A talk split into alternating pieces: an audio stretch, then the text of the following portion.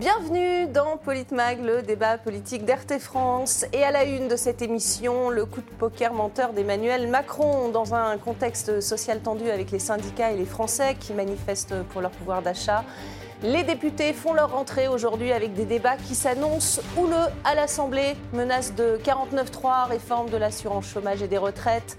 Adoption du budget, Emmanuel Macron a brandi la menace de dissoudre l'Assemblée en cas de motion de censure. L'opposition, évidemment, veut le prendre au mot. Regardez. Macron n'a pas la légitimité politique de mener le projet qu'il veut mener. Et oui, ce sera par le rassemblement qu'on réussira à, le mettre en échec. C'est ça notre objectif aujourd'hui. Le message, c'est qu'il faut augmenter les salaires. La loi sur le pouvoir d'achat ne règle rien. On le voit dans les entreprises. Malgré les primes, les salariés veulent des augmentations générales. Et en même temps, c'est une journée euh, qui tient compte de l'actualité. C'est aussi pour dire au gouvernement, c'est les salaires qu'il faut augmenter, pas l'âge de départ à, la retraite. Je me suis posé la question avec euh, plus de 2 milliards 500 millions d'euros, combien ça faisait de col roulé et de pulls à pouvoir s'acheter de doudounes. Ça, c'est les dividendes que les actionnaires de Total vont recevoir. Pendant qu'aujourd'hui, tu as des gens qui crèvent la faim, qui ont du mal à, boucler leur fin de mois, qui ont du mal à, à boucler leur fin de mois en termes d'énergie. Et pendant ce temps-là, tu en as d'autres qui se gavent.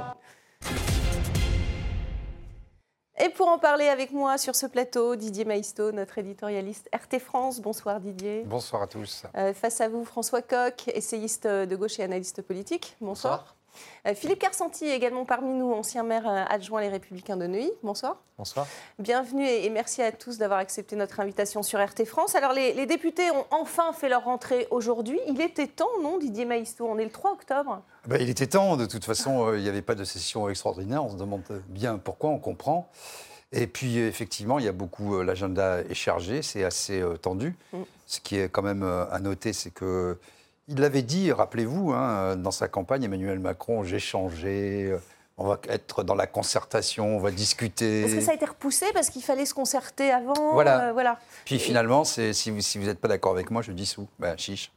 Ah ben ça, on va voir. Qu'est-ce que vous en pensez, François Coq euh, Il était temps que les députés rentrent... Euh, ben, la nature hors du vide. Et donc, à partir du moment où les députés n'étaient pas en séance, le seul pouvoir qui s'appliquait, c'était le pouvoir euh, mm. gouvernemental, exécutif et avant tout le pouvoir, euh, le pouvoir présidentiel. Ce qu'on a vu, c'est un État qui a été dirigé plus que jamais par le haut. Alors le président Macron, effectivement, euh, comme ça vient d'être dit, mm. avait dit que les pratiques du pouvoir allaient changer. On constate à l'inverse qu'il y a peut-être un raidissement plus important encore et que ce raidissement, il va s'appliquer peut-être à la matraque en réalité maintenant. Quand je dis matraque, c'est que les petits mots qui nous reviennent aux oreilles en ce moment, c'est 49-3, euh, dissolution. Et on voit là une évolution importante. C'est qu'à partir du moment où les élections de 2022 nous ont fait entrer dans une nouvelle ère politique, l'ère de la démocratie minoritaire. Autrement dit, où ce n'est plus simplement un président qui est minoritaire dans l'opinion parce qu'il n'a pas de majorité sur son nom, c'est un, un, président qui est minoritaire au sein même de la représentation, eh bien dans ce cas-là, il est obligé d'user et d'abuser finalement de la force institutionnelle. Philippe Carsanti, quel est votre sentiment euh, Alors les députés ont retardé leur rentrée parce qu'il fallait aussi euh, mettre en place le fameux euh, CNR, le Conseil national de la, de la refondation d'Emmanuel Macron. Est-ce que pour vous, il aurait fallu que les députés rentrent Le dernier caprice d'Emmanuel Macron, je pense que on est dans, dans une situation politique où Emmanuel Macron a perdu le pouvoir, a perdu le pouvoir législatif. Et il abuse, il est un peu comme un enfant gâté maintenant, il n'est pas très content parce que son jouet ne fonctionne plus. Et donc, elle arrivait à dire euh, Je dissous si vous n'obéissez pas à, mes petites injonctions. Je trouve que c'est absurde. Et le problème, c'est qu'il va gagner à ce petit jeu-là pour, pour, une simple bonne raison. Quand on voit le, député euh, LFI que vous avez montré, mm. Euh, ce, genre, voilà, ce genre de gens euh, ne, seront, ne seront jamais réélus. Quand on voit la médiocrité du personnel politique qui est rentré dans cette Assemblée nationale, on sait très bien qu'ils ne seront jamais réélus parce qu'ils apparaissent. Dire, Sandrine Rousseau, je pense qu'on arrive quand même au sommet de la, de, la nullité politique. Alors ça, on va en parler. quel risque, justement, si, si l'Assemblée est dissoute? Mais alors, le risque, non, mais surtout le risque, c'est pour ces partis-là politiques qui ont, des, qui ont des moyens, qui, ont, qui bénéficient de moyens financiers grâce au nombre de députés qu'ils ont obtenus. J'ai Marine Le Pen qui, qui est très endettée pour, avec le Rassemblement national. on est, oui, payé quand on est député. Oui, mais donc, ah, non, mais c'est pas, c'est pas seulement d'être payé, c'est mm. que le financement politique pour le parti politique, elle sait que si elle reste 5 ans, elle remet son parti euh, à flot et, mm. plus encore. Mm. Idem pour, euh, pour LFI. Donc, euh, ces gens-là ne vont pas prendre le risque de, de tomber, de tomber et, de, et, de, perdre et de perdre les sous. Emmanuel Macron qui a donc menacé de, dissoudre l'Assemblée. Tout de suite, hein, c'est ce qu'il a dit si une motion de censure était votée sur la réforme des retraites. Écoutez-le. Si une motion de censure fait tomber le gouvernement, je dissous dans la seconde et je redonne la parole aux Français. Chiche. Quand vous voulez, la NUPES est prête à vous défaire. D'ici là, rendez-vous dans la rue pour la marche du 16 octobre.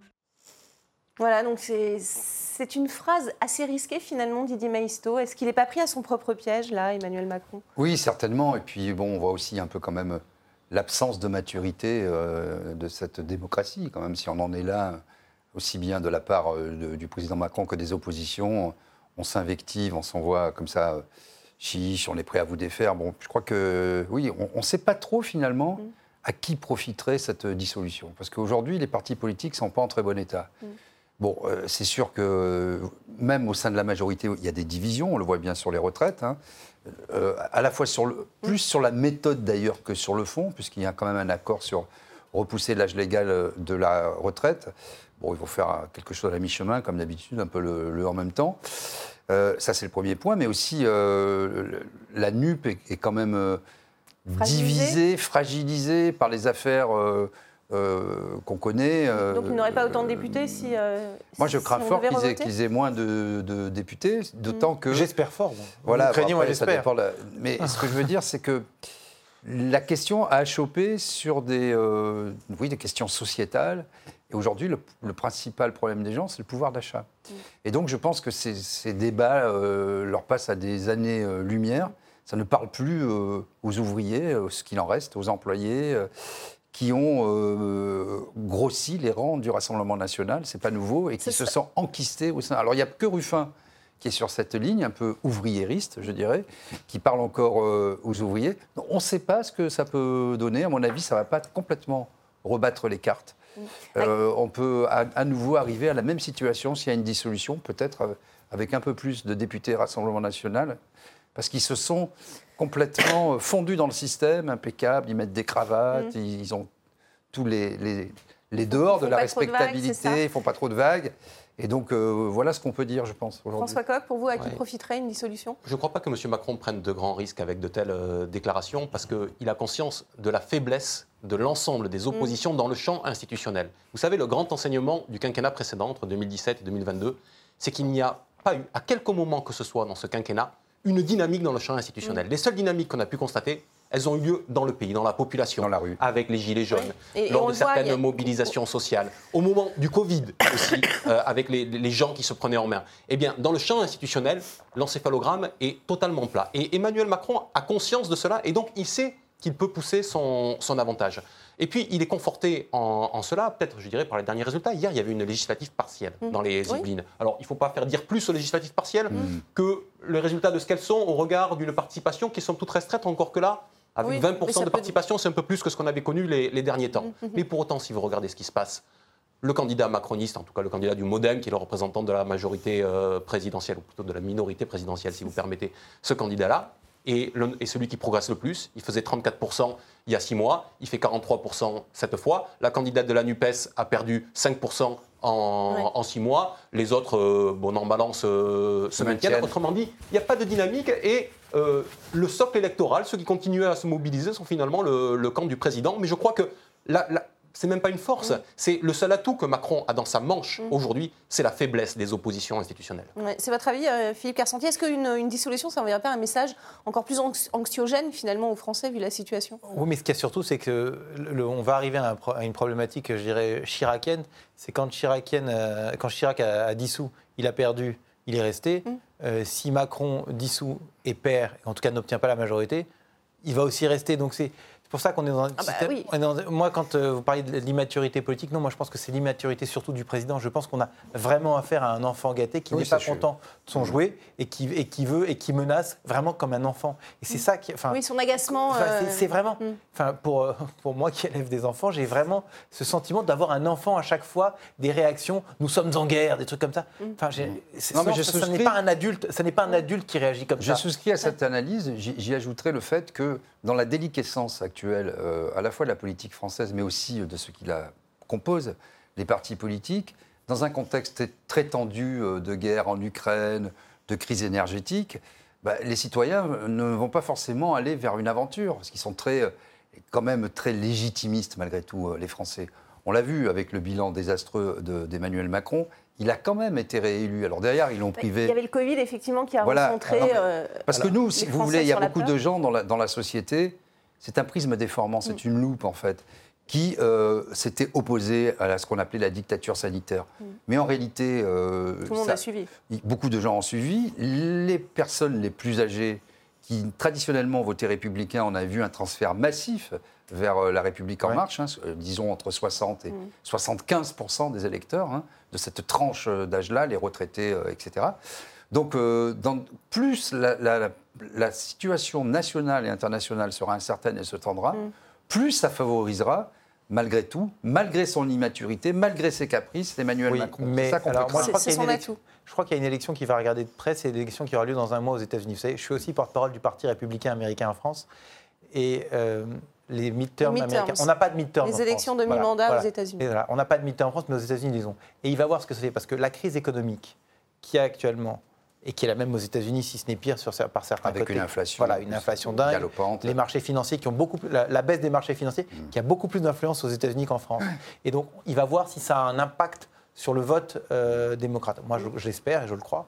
J'espère que Biden sera, sera balayé dans ces élections-là de midterm.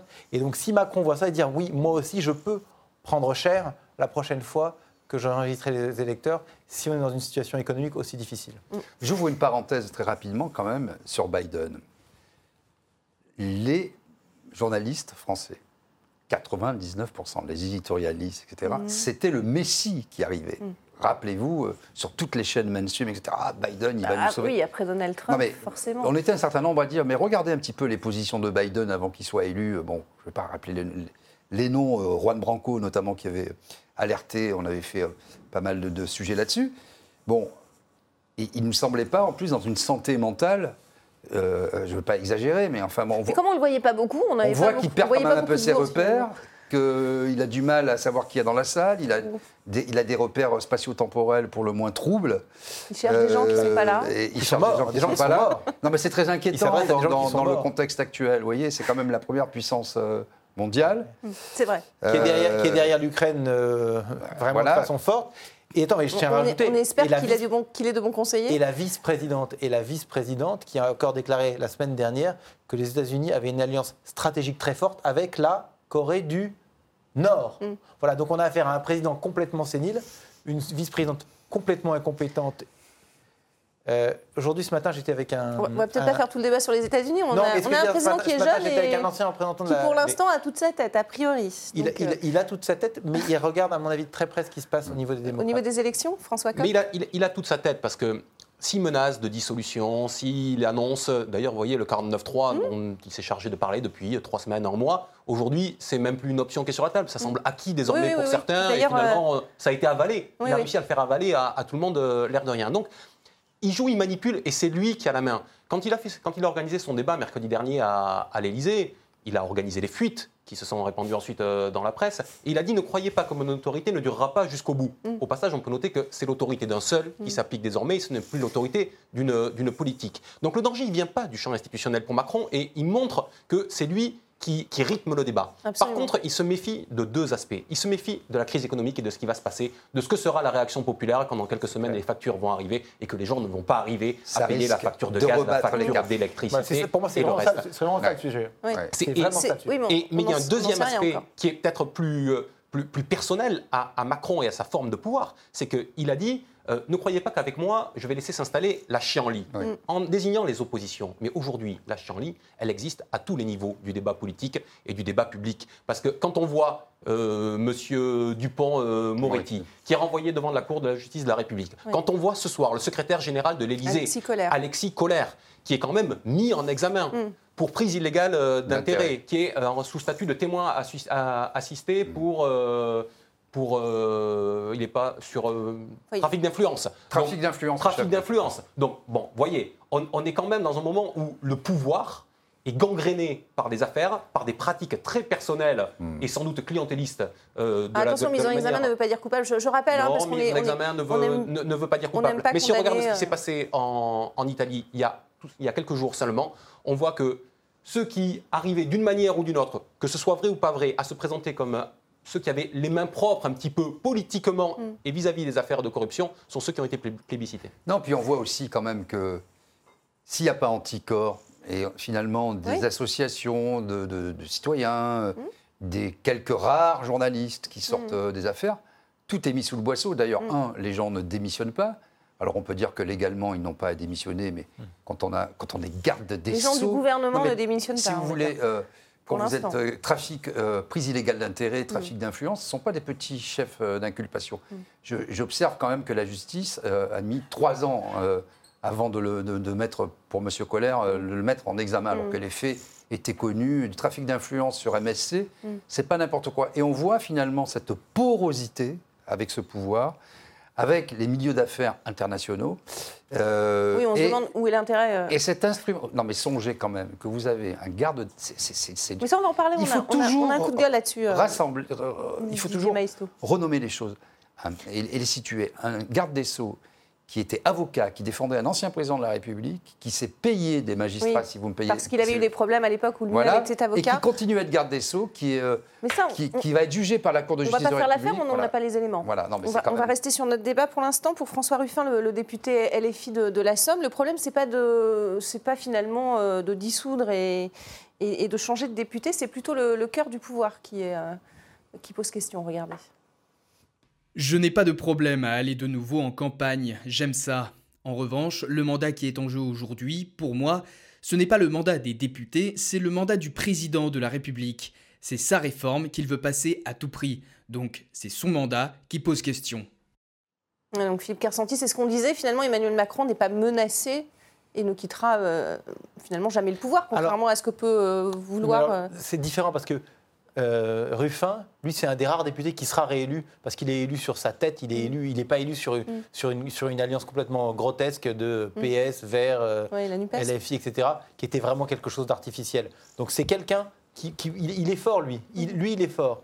Maintenant, la question, c'est de savoir, c'est si Macron dit, euh, en cas de, en cas de, de motion de, De- censure, de- voilà. de motion de censure, je, je dissous et qu'il ne dissout pas, alors là, franchement, qu'est-ce qui se passe? Mais il est obligé de dissoudre en cas de motion de censure. Non, non, Non. non. Non, mais déjà, il faut qu'elle aboutisse. Je rappelle quand Voilà. même que des motions de censure sous la cinquième, il y en a, Il y en a eu eu soi- beaucoup. 61. Ouais. Il y en a une qui a, qui a marché. Donc déjà, il faut une situation 62. politique, voilà, ouais, situation politique qui le, qui le permette. Bon. Deuxièmement, euh, alors vous voyez, c'est c'est très intéressant parce qu'effectivement, c'est le problème quand vous êtes un homme seul comme ça, parce que lui-même méprise un peu sa majorité. Il- on ne sait pas où elle est, sa majorité ou sa minorité. On voit bien que le, le- le point d'équilibre, l'épicentre euh, évolue. Il va un petit peu de temps en temps chez les républicains. Il a besoin des républicains pour sa réforme euh, des retraites. Et donc il est prêt à sacrifier une partie de ses fidèles.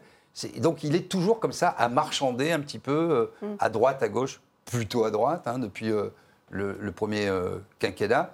Donc c'est une Enfin, alliance là à droite, aussi. euh, non mais avec plutôt. Borne, euh, enfin, il est quand même, euh, il est quand même parti Oui, mais chez vous voyez- Mais il est il est obligé- parti chez c'est Royal, là, donc c'est peu- là où il est fort. Mais il est, qu'il il est arrive à obligé de, agréger. de, com- de com- composer, en tout cas avec la droite. À Il- l'Assemblée c'est- nationale, ça, ce serait ses alliés, ses alliés naturels. de. D'ailleurs, on voit très très bien, je veux dire, quand on regarde les, les- les députés, euh, les députés euh, macronistes, bon, il y en a qui viennent de la gauche, mais Mm. fondamentalement, quand on voit, euh, C'est des LR défroqués. voilà, ce sont des LR défroqués.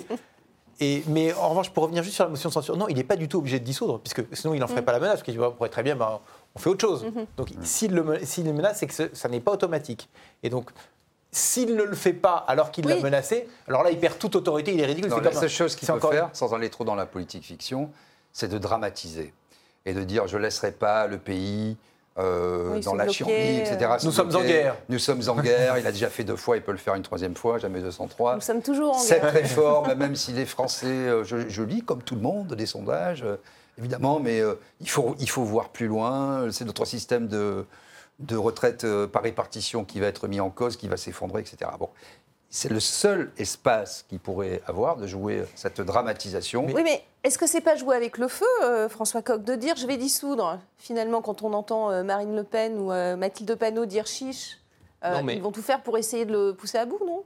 Non, je crois Non que le président joue à nous faire faire de la politique fiction. Ouais. Mm. Comme le disait Didier Maisto il y a un instant, la perspective que la motion de so- censure soit adoptée est nulle.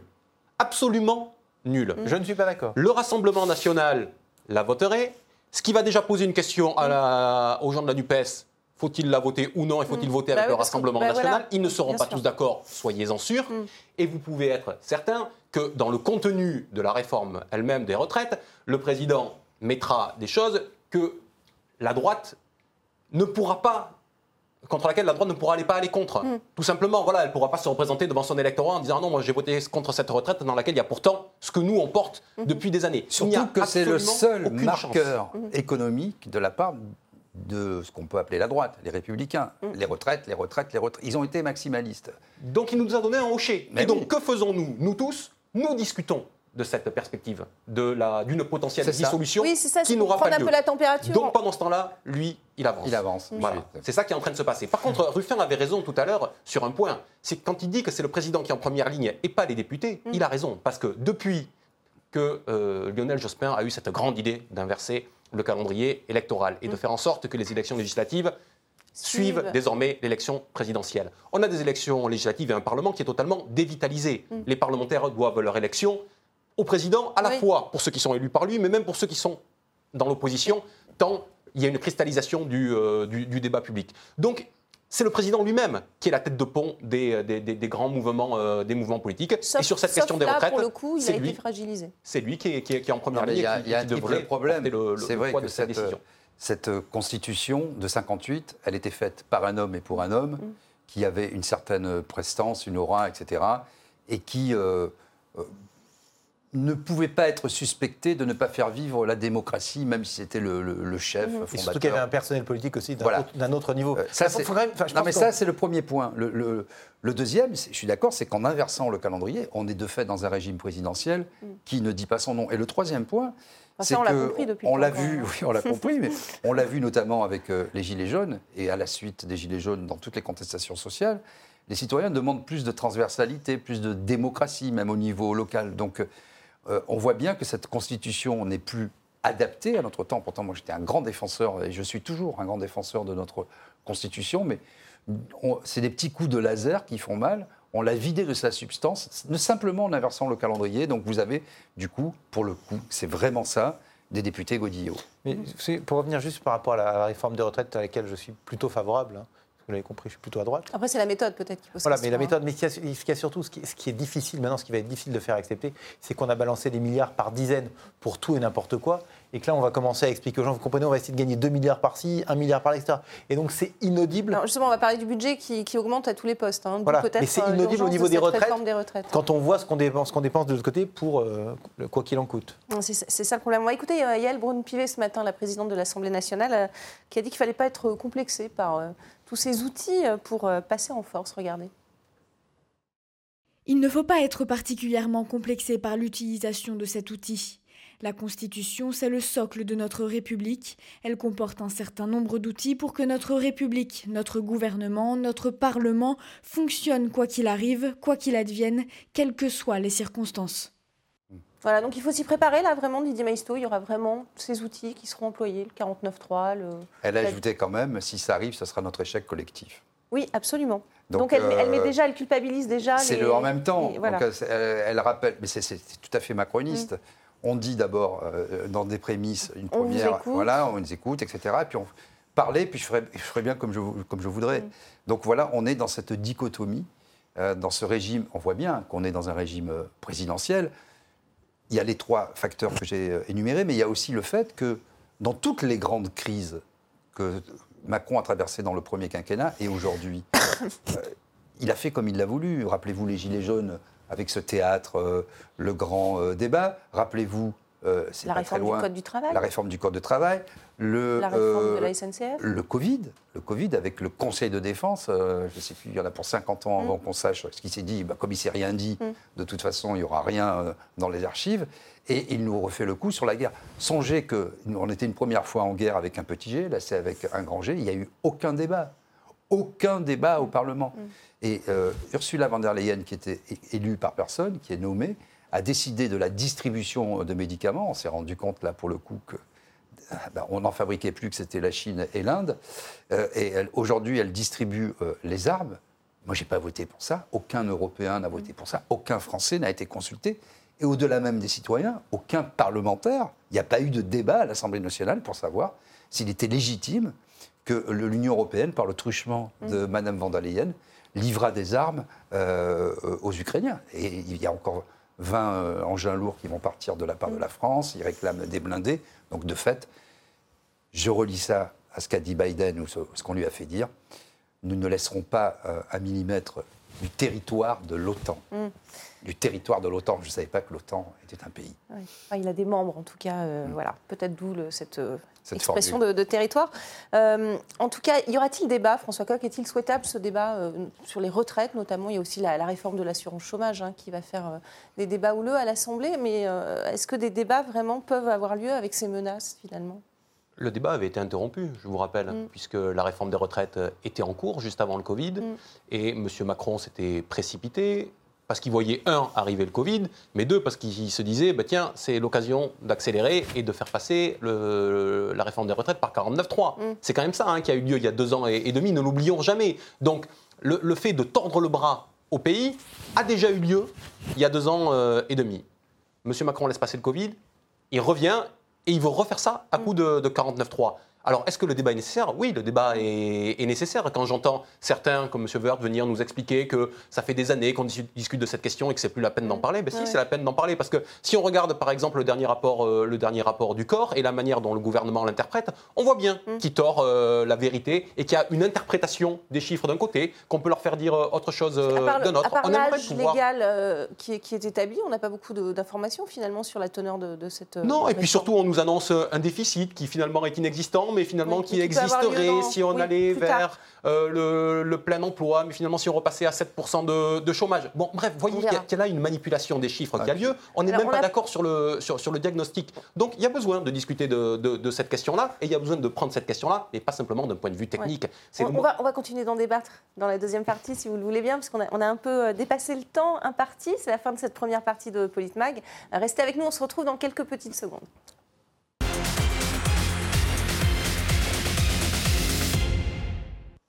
Bienvenue dans cette euh, deuxième partie de, de Politmag. On débat de cette rentrée parlementaire et du risque de blocage, alors que le contexte social est, très compliqué en ce moment en France. Nous sommes toujours avec euh, Didier Maisto, notre éditorialiste RT France, et nos invités ce soir, François Coq, essayiste et analyste politique, avec euh, Philippe Carsanti, ancien maire Les Républicains de Neuilly. On parlait de... Maire. Maire adjoint, pardon, j'ai dit maire. C'est le futur Pardon. maire de Neuilly. On parlait de, de cette réforme des, des retraites. On va parler du budget aussi, euh, puisqu'il va être euh, débattu et, et doit être voté bientôt. Euh, Olivier Marlex, le, le président euh, Les Républicains, à l'Assemblée, a dit qu'il ne le voterait pas en l'état. Écoutez-le.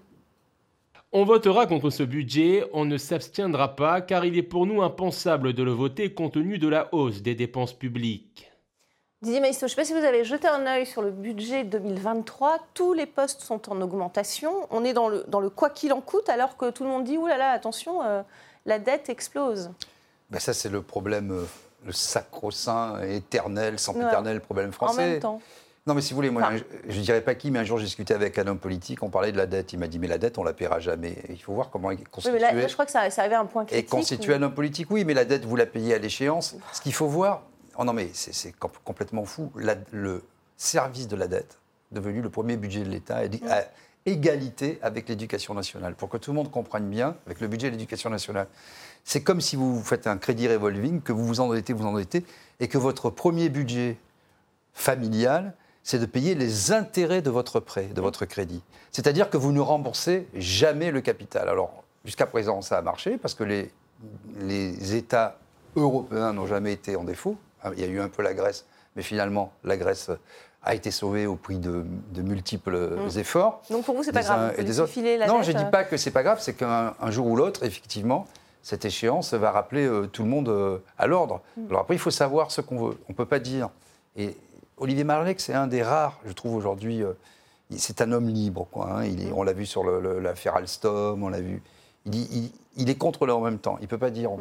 On ne peut pas défendre euh, des, des dépenses publiques saines, un budget sain, et continuer le quoi qu'il en coûte. Après, il faut choisir. Moi, moi, le quoi qu'il en coûte, euh, pourquoi pas hein. C'était- Ça a pu être utile à certains moments, Mhm. mais euh, il faut bien voir que c'est pas le quoi qu'il en coûte. c'est quoi qu'il qui en coûte à qui. Quoi qu'il en Il faut toujours savoir à qui ça coûte. On va le payer. Les commerçants vont le payer. Les prêts garantis, ils ont été garantis par l'État, ils vont le payer. Ils le prêts. payent, et ils le payent cher d'ailleurs, sûr. parce qu'ils mettent a- même a- la clé sous la porte. hein, Mais je crois euh, qu'il y a une chose encore plus grave. que- pour moi, il y a une chose encore plus grave que tout ça, c'est que les dépenses, les dépenses, les dépenses. Mais pour avoir quoi en résultat? Alors, j'allais. Oui, Une ça. éducation qui fonctionne mal, C'est une ça justice qui fonctionne mal, une police qui ne fonctionne mal, rien ne fonctionne, l'hôpital qui fonctionne. Donc tous les services publics sont dans, une situation catastrophique et on dépense de plus en plus. Il y a un vrai problème, il faut essayer de comprendre où va l'argent. Et le comment- pognon et dingue dont il parle, où, que il, est où il le va, comment, comment il est employé, et avoir des vraies réformes structurelles. Et c'est pas en allant chercher, je dirais, des, Mm. des petites économies de bout de chandelle à droite à gauche qu'on va résoudre le problème. Mais il y a un vrai souci, l'État ne fonctionne pas. Pour vous, François Coq, euh, on peut continuer comme ça encore à augmenter les budgets euh, sans se préoccuper de, de la En tout cas, il dette faut partir du, du réel. Et le réel, c'est que dans ce pays, on va avoir, dans les semaines qui viennent, et c'est déjà le cas pour une grande partie d'entre eux, 67 millions de personnes qui vont être en souffrance. Allez, pas 67 millions, parce qu'il y en a quelques-uns, il n'y a, pas- il y a pas de souci pour eux, ça va bien se passer. Mais il y a un, un grand nombre qui vont être dans la difficulté. Donc, à partir de là, oui, il faut que l'État joue son rôle derrière de régulateur social et qui vienne en appui. Mais par contre, ce qu'on constate, c'est que ce sont juste des rustines, en réalité, qui sont, euh, qui sont apposées. Parce que ce que fait M. Macron, c'est qu'il continue à avoir une politique très idéologique sur ce qu'il met en place et sur ce qu'il met en place sur le temps long. On évoquait la question des retraites, de l'assurance chômage et du reste. Tout ça, c'est pas fait pour aider les Françaises et les Français. Tout ça, c'est pour aller vers toujours plus de libéralisation. Et donc, le prix finalement de cette, de cette quête idéologique de M. Macron, c'est de venir aider sur le moment, ponctuellement, d'apposer quelques petites rustines pour que les Français vivent moins mal la crise qu'ils euh, qu'ils subissent aujourd'hui. Tout ça n'a pas Oui, beaucoup de sens, et- mais c'est une, une nouvelle forme du en même temps. Ouais. On donne, on donne, mais en même temps, on fait des réformes qui vous mettront dans Qui finalement mettent vont nous amener dans une situation plus compliquée encore demain. Oui, puis il y a des pompes aspirantes qui ne nous ont pas aidés. euh, dont euh, je- j'en parlais tout à l'heure, l'Union européenne. Déjà, la France verse beaucoup plus que ce qu'elle ne récolte à l'Union européenne, qui nous a obligés finalement, puisque de toute façon, euh, c'est les traités, c'est comme ça. Même si on avait, si les Français avaient voté Après, on contre. vous dira que le prêt euh, global à l'Union européenne nous a permis aussi d'avoir de l'argent. Oui, attendez, il faut voir euh, combien, encore une fois, on paye et combien ça nous rapporte. Et il faut voir les effets indirects induits. On n'a plus d'industrie. On l'a vu au moment du Covid. On fabrique même plus nos médicaments. On, on a vécu sur, ça c'est très français, sur des mythes. Alors c'est bien d'avoir un, ré- un récit national. Le meilleur système de santé du monde. On n'avait plus de masques. Ils étaient, les quelques masques qu'on avait, c'était Hollande qui avait fait voter ça. Il a- il- une fois, chaque année, on devait les commander. Ils en ont commandé, euh, je ne sais plus combien, 100 millions. Ils devaient en commander 100 millions par an. Ils les ont laissés pourrir euh, dans les caves, non pas du Vatican, euh, mais euh, du ministère de la Santé. C'était pourri. On n'a plus, on, on fabrique même plus d'aspirine. On a des laboratoires qu'on dit. Je crois que le doliprane c'est revenu en France. Voilà, mais hein, ça, revient petit à petit parce qu'on relocalise. On s'est rendu compte en fait que tous nos champions, euh, parce qu'on forme des étudiants, euh, la, France, etc., à des champions, que font les laboratoires? Mais Ils font leur profit euh, un petit peu en France, ils font de l'évasion fiscale, et puis la recherche, le développement, etc. Ça disparaît de la France. C'est beaucoup plus grave que ça, parce qu'effectivement, les services publics ne fonctionnent plus, mais on a payé et on continue de payer pour le démantèlement de notre agriculture, de notre industrie, de notre souveraineté, en fait, sur tous les, domaines régaliens. On n'a plus de monnaie, on n'a on plus rien, en fait. La seule chose qu'on a encore et qui fonctionne, c'est la, fabrique, la fabrication d'armes qu'on vend à des pays. On dit, non mais c'est pas nous, ils n'ont pas le droit de s'en servir, nous on est des gentils. Mais on est, on est vraiment dans ce- cette pantomime Mm. et avec les résultats que- que- que- qui se constatent. hein. Pas la On peine parlait, de- on parlait de rustine, oui, François Coq, vous vouliez rajouter Non, de ce point de vue-là, Didier Maistre a raison. C'est-à-dire Oui. que M. Macron est toujours plus royaliste que le roi. Là, il est plus euh, technocrate qu'un technocrate de Bruxelles, Mhm. finalement. C'est lui qui ne veut pas, par exemple, que la France Oui. fasse ce que fait l'Espagne, c'est-à-dire Oui. sortir de- du, Du marché, marché régulé des régulé. prix sur les questions de, Oui, de alors qu'on le pourrait, on le pourrait, on pourrait très bien le faire. C'est une décision politique. vrai, c'est vrai. Mais lui veut que tout se passe d'abord au niveau Et Union des prix- des prix parce que beaucoup plus bas, il cherche à y transférer la souveraineté. En réalité, ce qui lui pose problème, c'est son rapport au peuple. Mm. C'est la question de la souveraineté populaire. Et la souveraineté populaire s'exerce il le sait d'abord dans le cadre national. Mm. Pour s'affranchir de ce qui peut être finalement la dernière résistance par rapport au pouvoir technocratique qui est sa visée ultime, il essaie de transférer la souveraineté vers une souveraineté euh, européenne euh, à Bruxelles. C'est le cas sur la question de, de l'énergie, euh, on l'a vu. C'est le cas des exportations de gaz qui ont commencé vers, vers l'Allemagne. Allez expliquer ça aux Français. Aujourd'hui, on est en train d'exporter du, du discours moi- ce qui me pose problème. Dans ce que vous dites là, ce qui me pose problème, c'est qu'on le sait, nous, mais est-ce que la masse des Français le sait sur ces histoires de- d'électricité, de, de prix de l'électricité entre, entre l'Italie, l'Espagne, la France, Ouais, l'Allemagne? Et pour moi, c'est important. Ce qui est étonnant, et enfin, ce qui est, ce qui est On pas en parle étonnant, beaucoup, mais en tout quand cas. on voit, quand on voit, la, oui, on- oui, mais Oui, les, oui. les- Mais les- dire, médias dominants n'en parlent pas, ils ne, le mettent pas sur la table. C'est-à-dire que je pense que n'importe quel ministre macroniste qui passe à la télévision, on devrait lui poser la question tout simplement pourquoi nous allons- allons-nous payer cinq fois plus cher d'électricité que nos voisins espagnols? Pourquoi? Le réducteur, malheureusement, d'incertitude absolue, ça va être les faillites. Parce que euh, Bien sûr. Il, y a des- il va y avoir des ça a Mais déjà c'est déjà- ça a commencé déjà en commencé, Allemagne, en France. vu, euh. Il va y avoir des dizaines de milliers de, de- de faillites, euh, notamment dans les ETI, les PME et les TPE, qui ne peuvent pas, Bien évidemment. euh, dans l'industrie. Alors là, Bien il y a sûr. déjà même Les factures sont, des, sont des- des entreprises, mais florissantes, hein, qui fabriquent des verres, etc., euh, qui, qui ont une- qui- qui exportent dans le monde entier, mais la facture est multipliée par 10. Quand vous avez euh, 3 millions d'euros euh, de, de factures mensuelles, Mm. euh, avec un chiffre d'affaires de 100... C'est impossible. Surtout quand vous êtes passé de C'est 300 000 à impossible. 3 millions, c'est Ben ça voilà, c'est ça. Le, le il y a une il solution, il y a une solution, Didier Maisto, euh, Emmanuel Macron et Elisabeth Borne qui s'affichent maintenant tous en, en col roulé. Euh, il- Bon. Elisabeth Borne qui a, qui a euh, présidé, euh, enfin qui a fait son discours à l'Assemblée, était en col roulé tout à l'heure. Le chef de l'État, lui, s'est adressé aux Français euh, sur Internet pour parler de son conseil de la refondation de sa fameuse nouvelle méthode. Écoutez-le.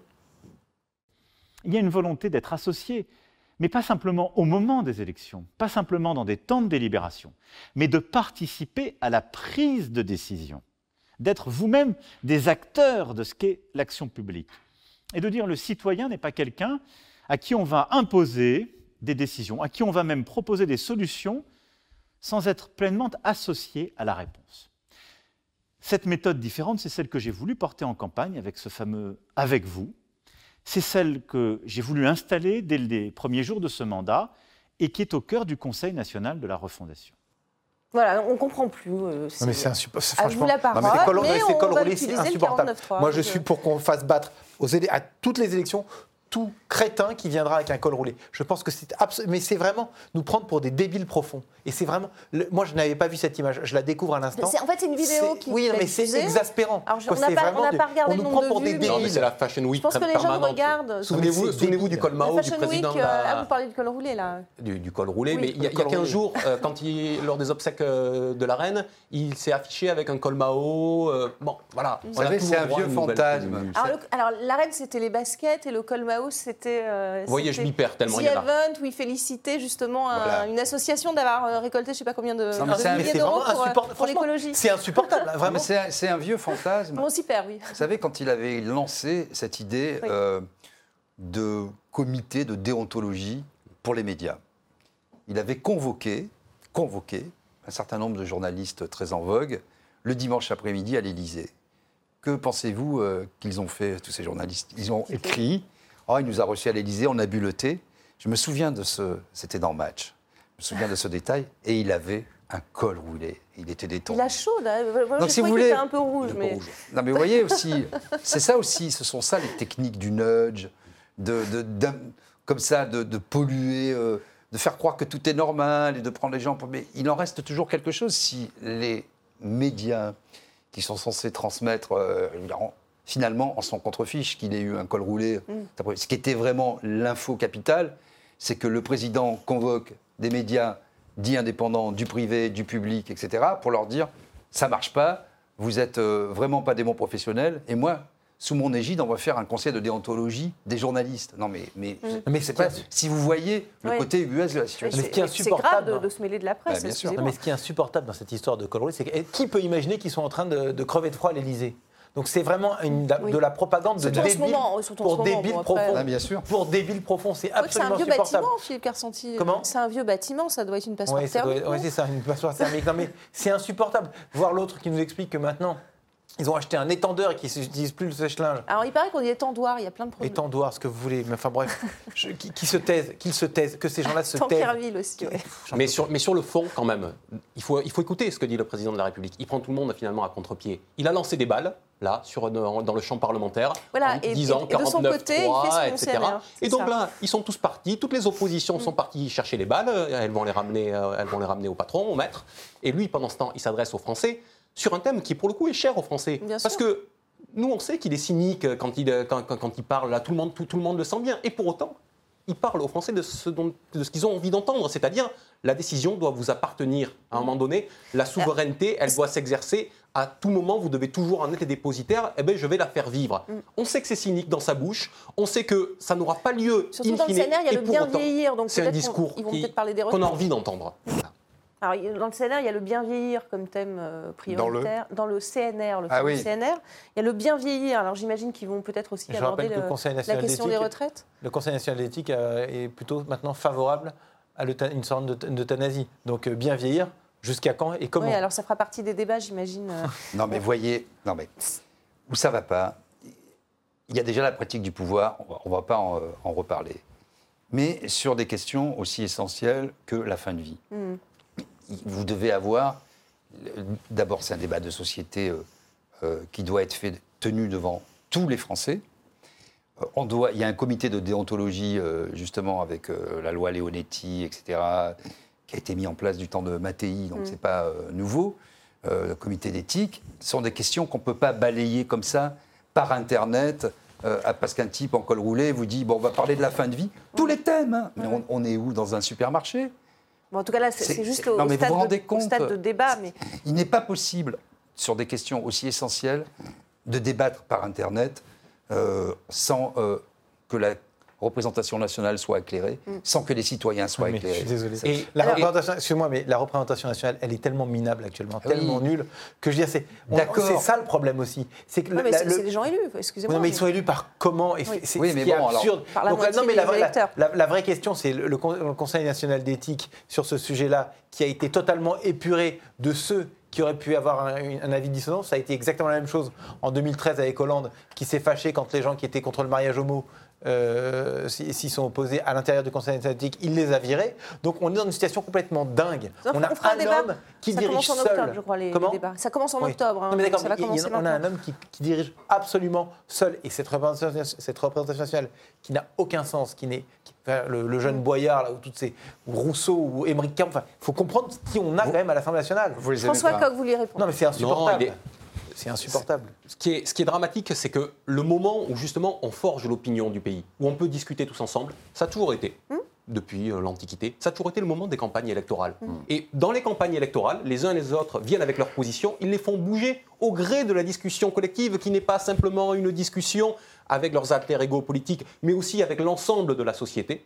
Et finalement, les campagnes électorales ne servent plus à ça. La dernière campagne présidentielle, le président de la a République a imposé une Oui. non-campagne dans laquelle il n'y a eu aucun débat de fond. Et aujourd'hui, on se retrouve finalement nus avec des thèmes importants qui restent en suspens, qui sont des thèmes complexes, compliqués, où l'ensemble des positions doit être, euh, doit être intégré dans les différentes approches qui peuvent être, euh, qui peuvent être les nôtres. Et ben, finalement, on n'a plus d'outils Hmm. pour faire ça. Et finalement, c'est c'est l'abaissement permanent du, euh, du, du- du- du politique. On le voit avec la pratique du pouvoir de M. Macron, on le voit avec la pratique des, des- des- des oppositions. Et c'est pour ça aussi, pour rebondir et boucler avec euh, ce que disait François Coq sur la souveraineté aussi, pour ça qu'il nous, il nous a dit, après le Covid, on va retrouver une forme de souveraineté. Mm. C'est important d'avoir une souveraineté industrielle, économique, parce qu'on ne peut plus dépendre des uns et des autres. Voilà. Et vous avez vu, une fois qu'il n'y a pas eu de débat, et une fois qu'il y a eu cette campagne présidentielle, il- subtilement, il a accolé euh, l'épithète européenne, une souveraineté européenne. Mm. Ce qui ne veut strictement rien dire, ni sur le plan juridique, ni sur le plan légal, ni sur le plan institutionnel, ça- ni sur le plan sémantique. Ça ne veut rien dire. Une, une souveraineté s'exerce dans un pays euh, avec des outils. Bon, voilà, on n'est pas, que je sache, dans une, une Europe fédérale. Mm. Euh, c'est peut-être des souhaits des uns et des autres. Mais voyez, donc, en prenant comme ça des outils euh, technocratiques et non démocratiques, et en désignant un pouvoir qui est toujours ailleurs, on prive finalement les citoyens de- du débat auquel euh, ils aimeraient Mais on n'a D'autant jamais eu de que- débat. On a jamais. Jamais. eu- on- le seul débat au- au- sur les deux élections présidentielles, c'était moi ou le nazisme. Moi ou le nazisme. C'est ça. Donc il n'y a aucune chance d'avoir un vrai débat politique. Et Parce c'est qu'il y a- ça parce qui est qu'il y avait le, déclenchement de. Oui, bah, il y a eu d'abord la première fois, c'était moi ou Marine. Je, je vais à Oradour-sur-Glane, je me souviens en Oui, oui, 2017. absolument. je vais à Oradour-sur-Glane, euh, 58% au mémorial des- de la Shoah. Enfin, c'est dingue. J'ai- 58% des Français jugent que la, la priorité, en plus en ce moment, on va le voir sur ce sondage euh, Elab, euh, 58% s'inquiètent pour leur pouvoir d'achat. Euh, finalement, la, la retraite, ça n'arrive qu'à 22% après euh, l'environnement, la santé, la sécurité, euh, l'immigration. Donc, c'est vraiment pas une priorité cette, euh, cette réforme des retraites pour les Français. Et, le pouvoir d'achat, évidemment, il n'y a pas de débat de prévu. On va rester sur ces mesures finalement de, chèque énergie. C'est qu'on nous expliquait lors de la campagne présidentielle que le pouvoir d'achat était le sujet principal. Je vous rappelle qu'à l'époque, personne ne parlait de l'explosion du coût de l'énergie. Donc si le pouvoir d'achat c'était à 50%, on va passer à 80% mm. des préoccupations des Français. C'est ça un vrai sujet. Alors je voudrais vous faire agir Londres qui revient sur sa baisse d'impôts sur le revenu pour les plus riches. Euh, elle avait baissé les impôts et, face à la situation catastrophique, évidemment, euh, la Première ministre a fait marche arrière. Regardez ce qu'elle a dit. Nous avons compris et nous avons entendu. L'abolition du taux de 45% était devenue une distraction de notre mission de faire bouger la Grande-Bretagne.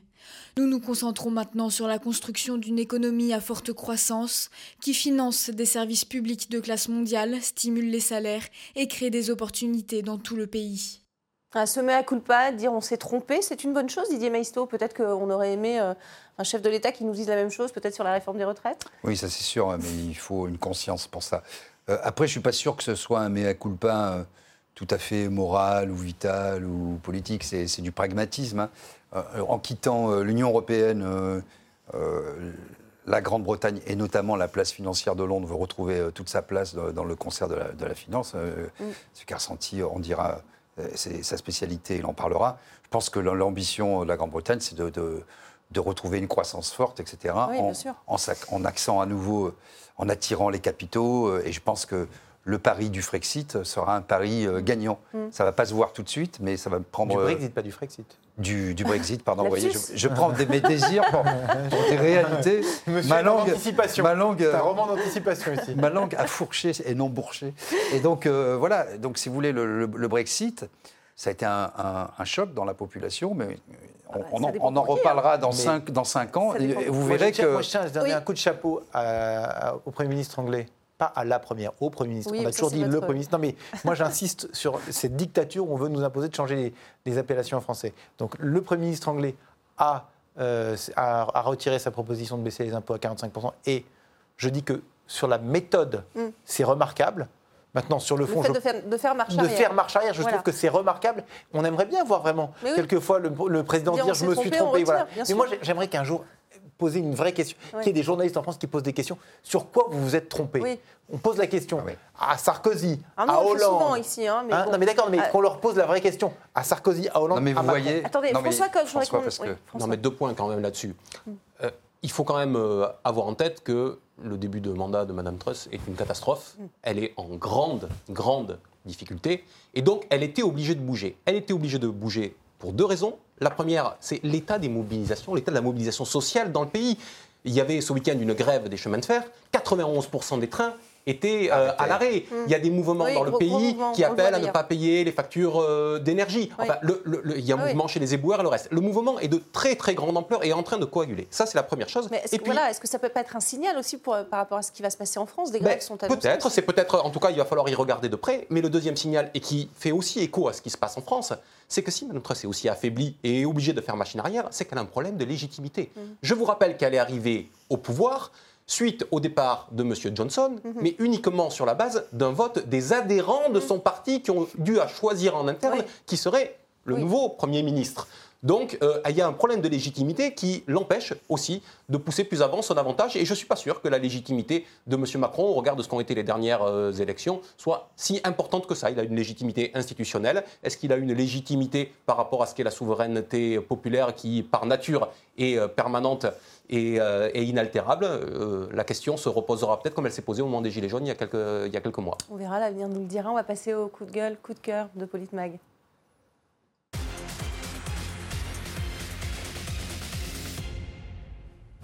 On va commencer par euh, cette vidéo que vous avez euh, sans doute vue. C'est Boris Vénon, ancien adjoint au, maire, qui a quitté la, ville des Mureaux euh, parce qu'il a été l'objet d'insultes racistes et, homophobes et victime aussi de menaces de mort. Écoutez-le.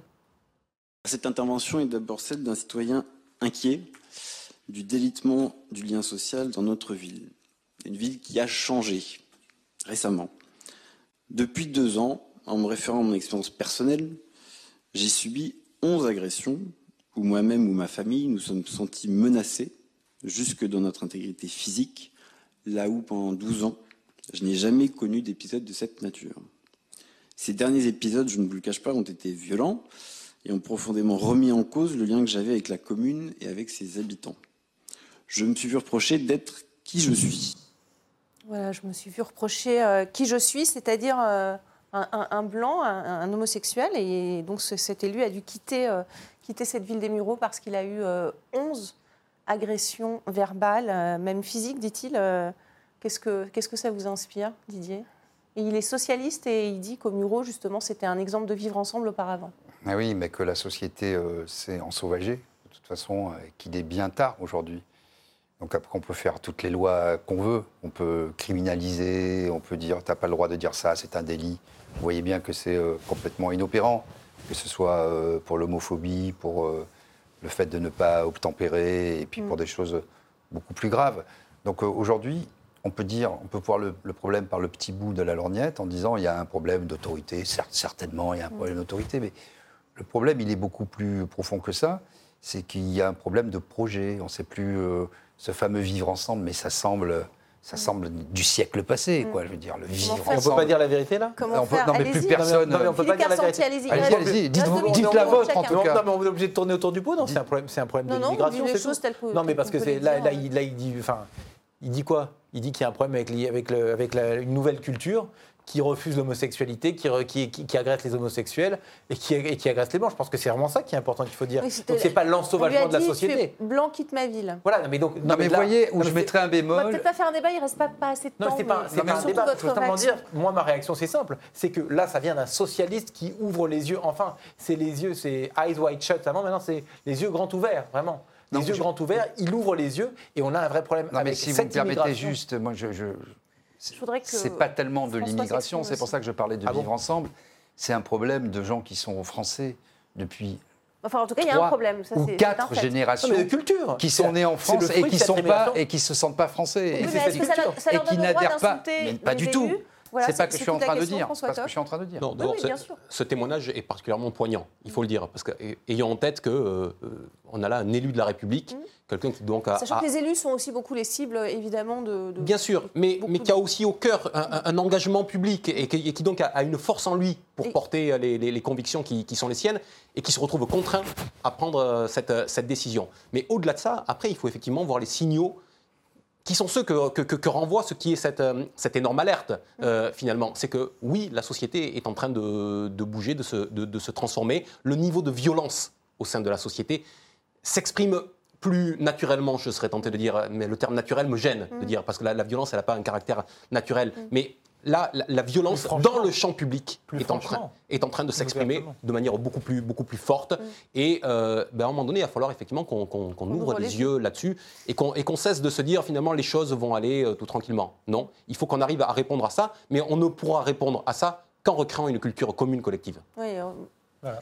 Philippe Carsanti, il a fallu 11, à- 11 agressions avant qu'il ne s'exprime aussi. Oui, hein, mais vous c'est, imaginez mais, oui, mais c'est- j'imagine qu'il a suivi. Ouais. C'est pour ça, c'est une culture, c'est un problème de culture. On a, on a, Ah, on a apporté une Donc, culture. Ça veut dire qu'il s'est tu. On a apporté une culture et puis on a, on a la culture de l'excuse. hein, et maintenant, on va arriver au fait où. Parce que globalement, avant, c'était un petit peu à droite, à gauche, et maintenant, c'est partout.